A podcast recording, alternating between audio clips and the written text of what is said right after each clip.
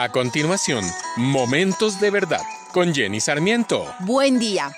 Josué, un joven infante de Marina, recibió la triste noticia de que su abuelo había muerto y él se encontraba a miles de kilómetros de distancia, imposibilitado para asistir a su funeral.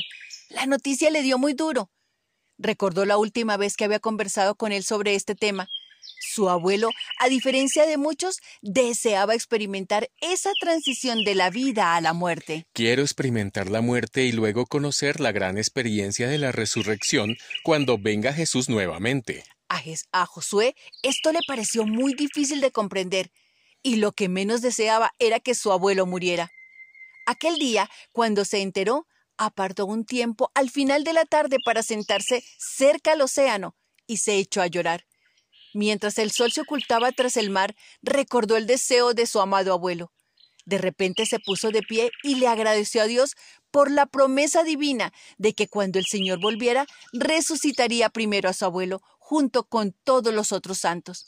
Primera de Tesalonicenses 4 dice, El Señor mismo descenderá del cielo con voz de mando, con voz de arcángel y con trompeta de Dios, y los muertos en Cristo resucitarán primero. Luego los que estemos vivos, los que hayamos quedado, seremos arrebatados junto con ellos en las nubes para encontrarnos con el Señor en el aire, y así estaremos con el Señor para siempre. Así como el abuelo de Josué, que amaba profundamente a Dios, nosotros también volveremos a vernos con aquellos que han partido a la presencia del Padre. Esto puede aliviar nuestra tristeza.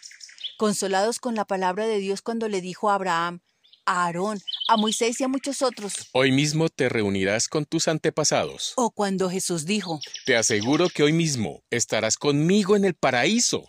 Cuando esté cayendo la noche y llegue el nuevo día, el Señor habrá secado tus lágrimas y su palabra, si la haces tuya, te consolará y fortalecerá. Te invito a orar. Señor mío, hoy te confieso mi profunda tristeza o el temor que tengo a morir. Me aferro a tu palabra y a la esperanza de que un día, cuando tú lo designes, volveremos a encontrarnos con aquellos que ya partieron y viviremos en tu santo reino. Amén. Acabas de escuchar Momentos de Verdad, una palabra de vida para tu espíritu